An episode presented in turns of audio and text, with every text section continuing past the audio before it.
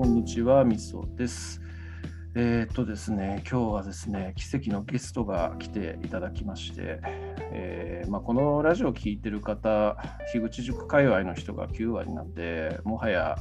あの自己紹介もしていただく必要もない方なんですけれども、えー、ヤビさんに来ていただきました。よろしくお願いします。こんばんは、ヤビです。よろしくお願いいたします。よろしくお願いいたします。すいません、本当にあの、ヤビさんほどの方に来ていただけるとは光栄の至りとしか言いようがないんですけれども、うんうんどのどどれほどのものか分かりませんけれども、むしろこちらもみそさんの番組に初ゲストとして呼んでいただいてありがとうございます。いやいや光栄です。本当もうでも光栄ですよ。逆にその来て、あの来たいっていうふうにね、まあ、上司と部下のラジオの方ですけれども、来たいっていうふうに言っていただけたっていうのがやっぱね、結構嬉しくってですね、ずっと気にしていたんですよね。いやいや、もうあれ聞いてたらやっぱ出たくなるでしょう。あの営業マンとしては。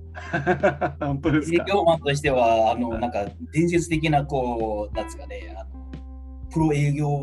マンみたいな感じなの上司の人のお話をお伺いしたいですよね。ああ、それ言っていただけると上司もめっちゃ喜ぶと思いますね。まあ、これ上司このラジオめっちゃ聞いてるんで、まあ本当ですこれかはい。まあ、これ流せば多分あの反応してくれると思うんで、ちょっとそっちの方にもぜひ改めて来てください。あお願いします。ではい、他にゲストで出られた方、これで 2, か2人出られてるじゃないですか。はいはい。あれ、2人ともまたあのキャラキャラが立ってて、あのはいそれぞれにあのなんか優秀な営業の方なんだろうなっていうのが、もうひしひしひしと伝わりますよ。ああ、そうっすね。うん正直、まあ、あの、あちらで喋ってるので覚えてるかわかんないですけど、まあ、僕僕なんかはもう営業崩れのペイペイ野郎なんで、いや、本当なんですよ。もう12、3年前とかにもう営業、あの、嫌だっつって逃げ出した男なんで、まあ、本当に眩しいんですよね。眩しくて挫折したからこそ、なんかそういう人たちの話を聞きたくて始めたっていうラジオなんですよ、あっちは。むちゃくちゃあれ、本当にあの営業の人とか、営業今から頑張りますとか言っていう人は、めちゃくちゃためになる番組だと思いますけどね。本当ですか？いやまあそう,、うん、そういう人たちに聞かせたいなっていうふうにはもうは思って始めたっていうところもあるんですけどね。多分5年か7年ぐらいでちょっと今壁感じてますみたいな人が聞くとすっげえいいかもしれないです。ああ、なるほどね。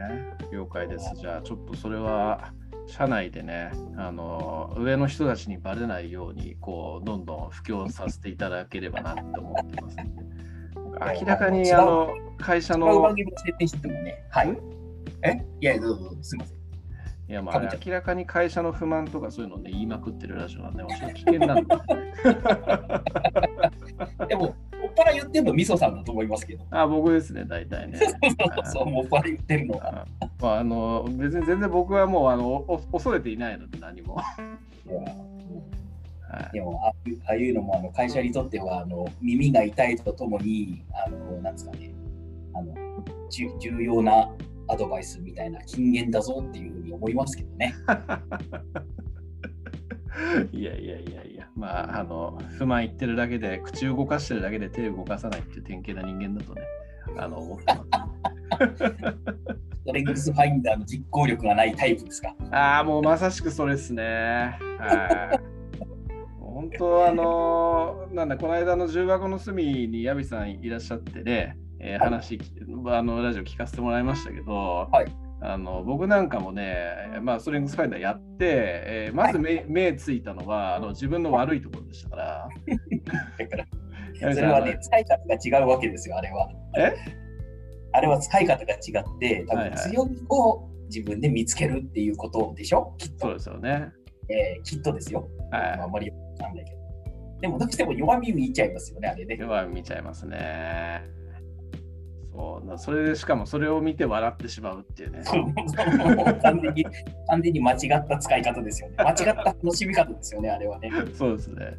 まあでも、楽しければいいんじゃないかなって思ってます。そうなんですよ。楽しければいいんですけど、多分ギャラップ社は多分その使い方じゃないって多分言ってくると思いますけどね。その楽しみ方じゃない。なるほど。そうですね。まあとりあえず、なんでしょう、矢部さん、これ来ていただいて、で、なんだ、まあいろいろトークテーマの候補を挙げていただきましたけど、はい。あの、なんだろうな。僕のラジオど、何がそんな面白いですか？面白いって言っていただいて超恐縮なんですけど。えっ、とですね、はい。いつから聞き始めたんだろう？僕、あの古典ラジオとか、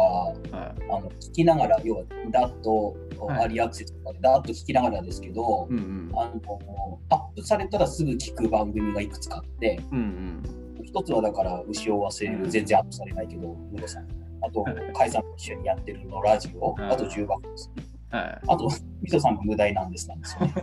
これがね、上がったら必ず聞くことになってるわけですよ。本当ですか？ごめん。えっとね、唯一、みそさんのやつ、僕、競馬だけ興味ないんで、ああの、直近のあの競馬のやつだけは聞いてないんですけど、あそれは以外のやつはそう上がったら聞くことになってて、あ、は何が好きなんだろうなって思うと、うんやっぱりなんかね、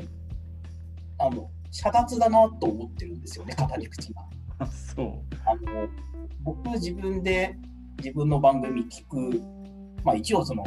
どんな感じだろうと思って聞くんですけど、やっぱ暗いですよね。あやって話してる時は別にそんな暗い人間でもないかなって個人的には思ってるんですけど、あ、はい。こう一人で一人語りしてるとやっぱどうしても暗いなって思って、ちょっと自分でこう笑いながらだとかそんなこととか言ってちょっと軽口も自分に叩きながらですよ。はい。ああいうふうに進められるっていうのはすごいなんか羨ましいなと思うこととあとはもう完全にあれですよねあの僕の好きな僕の興味があるネタがどんどんどんどん出てくるからほっといて。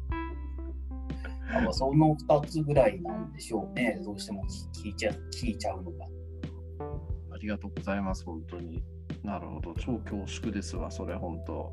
へえ、まあ僕も自分で自分のラジオを聞きますけども、あの始まり大体あの、こんにちは、みそですから入るじゃないですか。そうですねなんか。今日もあの暗い声してんなって自分で思いますけどね。そうかうんな。暗いですかね。なんかそのその時のその時々によってのテンションの差っていうのがちょっとあのその最初に現れるので面白いなと思ってはいますけど。まあ確かにあのこんだけ聞くと若干その冒頭の二言目ぐらいでテンションが分かるようにはなってきましたけど。なるほどね。ああ、そうかな。あれですよね、その感覚が似てるというか、はいそれこそ秀な秀長じゃないや、信繁と秀長のうんね、うんあのナンバー2の話だとか、うん。はいはいあはあいうのはもう完全に僕ど、どハマりですからね。い。いやー、ありがたい、あれですよ、僕もね、あの銀英伝、あの重箱の隅のゲスト会聞いて、銀英伝で、あの、ビュコックよりもチュン・ウーチェンが好きだっていう話を聞いて、あ、この人、やっぱすげえ俺と似てるわと思いましたね、ちょっとその趣味が。あれは、そうそうそうそう、あれはね、ビュコックも好きなんですよ、もちろん。うんうんやっぱその隣にいるやっぱパン屋の息子みたいなあのキャラがいいですよね。いいですね。イケメンじゃないところがいいんですよね。はいねイケメンじゃないところがいい。別にイケメン、自分にイケメンを求めてないので、まず 自分、自分、もしもイケメンを求めてしまうと自分の良さっていうのはちょっとこう薄れてしまう イケメンじゃないキャラが2枚、3枚目キャラがいいっていうのが。なるほどね。自分に一応投影しちゃうっていうところがあるんですね。なんか僕あれなんですよね、あのこんなんですけど自分大好き人間なんで、やっぱりこう、自分っぽい人とかっていうのが好きなんじゃないかなっていうふうに思いますね。なるほどね。面白いですね、その辺の価値観って。なかなかなんか普通人って似たもの、同族嫌悪みたいな感じのことも言ったりすることもあるじゃないですか。そうですね。なるほどね。ね僕一周回ってぐらい僕自分のことを自分で自自己肯定感がむちゃくちゃ高いんで、おーあのだからそういうなんか自分っぽい人みたいなね。はいはいはい。まあ、あとはこういう人好きだから自分を寄せてるっていう感覚もあるんで、どっちが先かわかんないですけどね。要はそのナンバー2みたいな人が好きだから、自分をナンバー2に寄せてるところもあるし、うんうんうんまた自分みたいな人だからこのナンバー2みたいなポジションの人好きだし、うん。どっちもあると思うんですけどね。なるほどね。そっかそっか。面白いですね。みそみそさんの中に僕と近からしいものを見てるから僕は無題なんですが好きなのかもしれないと今話してって思いましたけどね。でもなんかね、いろんな価値観とかね、なんかそういうところは確かになんか似てる部分とか、あとはあの、なんかね、微妙、微妙にというか、その、生きてきた何か的な部分でもね、近いところがあるなと思って、今日はあの、うん、えっ、と、あれ聞いてたんですよ。えっ、ー、と、タイガーさんとラジオ。ああの、どうしようもない番組ですが。いや、あれめっちゃ面白かったですけどね。あれ聞いてて、で、あの、奥さんとの、奥さんとはその大学の終わりに出会って付き合ってそれから結婚して、今までずっといるって話ありましたけど、僕もね今の今の嫁さんっていうかも嫁さんずっとあの大学の時からのずっと付き合いでの結婚そうなんですか。そうそうめちゃくちゃめちゃくちゃそれも一緒ですね。そうそうそうそう そういう女性遍歴的な部分とかもかぶったりとかね あとはまああのまあ大手まあ、もともとなんか大手企業の勤めっていうことで、なんかちょっと近しいみたいな話していた、来ていただいたことありましたけど、まあ、そういうところとかもそうですしね。そうですね。おそらくあの、みそさんの話を聞く限り、典型的な日本の企業っていうところにお勤めなんじゃないかなと。あのなんとなくみそさんがぼやかれてるところは僕も思い当たる節あるぞと思いながら いつも応援してますんでね。ありがとうございます、本当に。そういうところもなんか近しい感ありますよ、ね。ありがとうございます。もう本当、あの、あれですよ、上司と部下のラジオで、あの上司を道連れにね、あの爆裂爆発してやろうっていう感覚でいる感じなんで、もう。いやいや。特にね、あれなんですよ、その古典ラジオ界隈でこうやって、そのまあ、樋口塾も含めてですけれども、はいコミュニケーションさせていただくと、はい、結構ねあのフリーランスの方とか、はいはい、あのベンチャー界隈の方とか、うん、そのそれほど大きな組織で、えー、いわゆる日本型のなんですかねあの硬直的な、うん、あの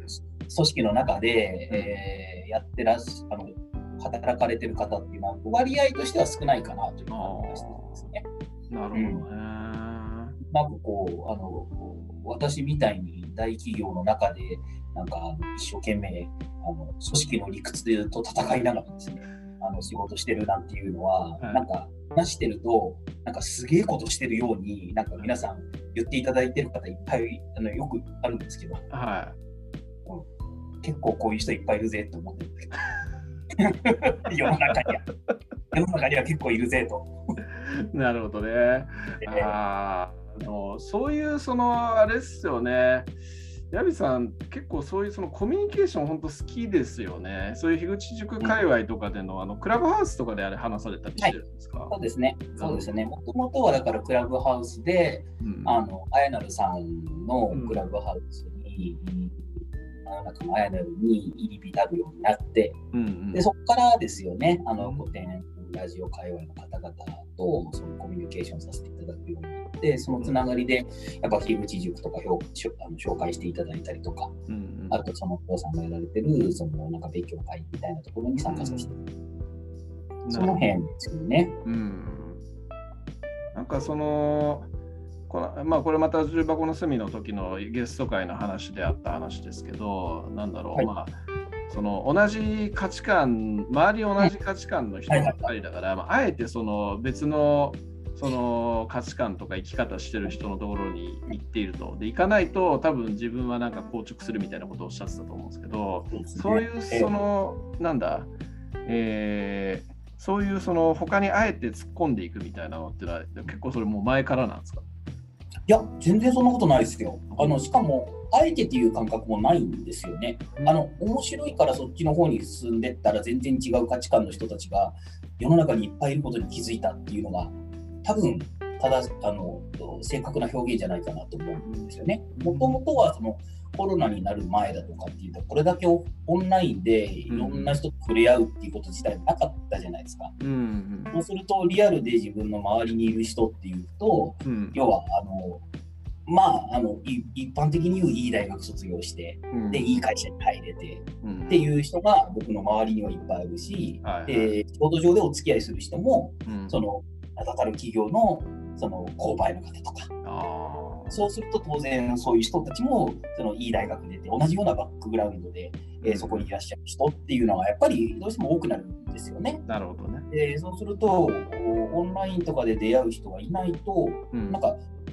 世の中があたかもそんな感じ、うん今日はこれが当たり前みたいな感じになっちゃってるっていうことに、はいはこのこうやってオンラインでいろんな人と話したことでようやく分かったみたいな感じい。うんですよ、どちらかというと。なるほどね。じゃ今構は、最近今はそういうのが、大事なんだ。あ、すみません。またごめんなさい、ごめんなさい。ごめんなさい、ごめんなさい。えー今はそういうのが大事だなと思ってるんで、このうんまんじゅうが自分で語ったような話になりますけど、うんその前まではそこの重要性とかっていうのはあんまり気づいてなかったと思いますね。はい。ね、じゃあ結構その最近ですか、そういう行動をし始めたのって。そうですね、最近ですよ。もう高校どうですかね、2年半とかそんなもんじゃないですか？うーん2年半、えっと、コロナになったのは20年前半だから、そうですね。やっぱり、うん、2年半ぐらいだと思いますよ。ズームの小部屋みたいなのでそうですね活動されてるって言ってましたよね。はいまあ、それも別に僕がやってるわけじゃなくて、そのこれも古典コミュニティにいらっしゃる勝さんという方があの主催されてるうんオンラインコミュニティなんですけど、もともとはそこに入り浸るようになった、いやなって、そのオンラインの人と出会う、コミュニケーションするっていうことの面白さだとかうんっていうのを学,、まあ、学んでとか体感して、うんうんで、古典ラジオに出会って、うんうん価値観揺さぶ揺さぶられることの重要さみたいなのね。なるほどね。だから、なんですかね、あの、で、それと同時にほぼコロナが始まってみたいな。はい。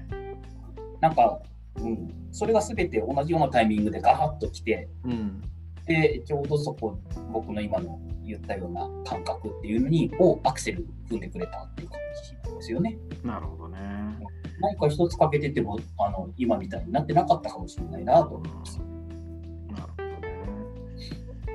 やっぱ古典ラジオとか、まあ、古典ラジオは一つのきっかけではありますけど、あれはでもやっぱ本当に衝撃を与えてくれたコンテンツってことですね、皆さんにとっても。本当僕にとってもそうなんですね。うんあの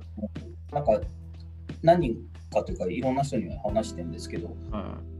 4年前に古典ラジオに出会ってたら、いうんひょっとしたらその面白いと思ってなかったかもしれないぐらい思うんですよね。ちょっと車に構えて、ふふんって。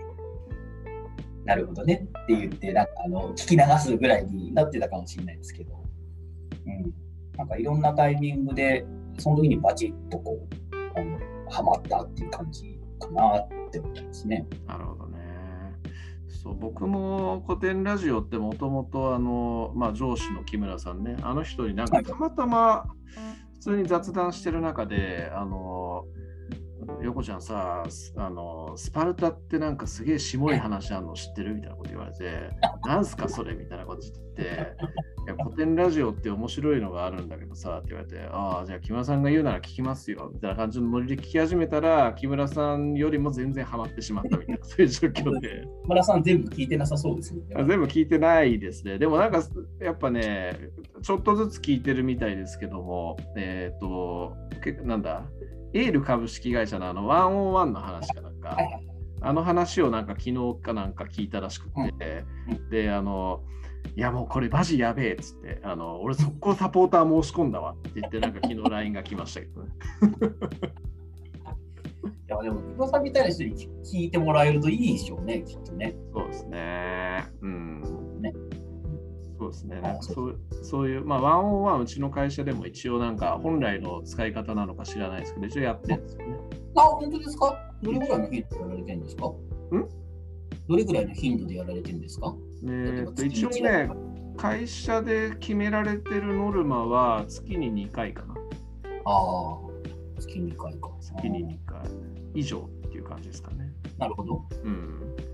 まあ、大体の課長たちは、えー話すことないっつって、特に話話なしって言って終わったりとか、あのダメだって言われてるの数字の詰めとかをやって、で結構アンケートの結果がひでえ結果になったりするみたいな状況になってましたけど、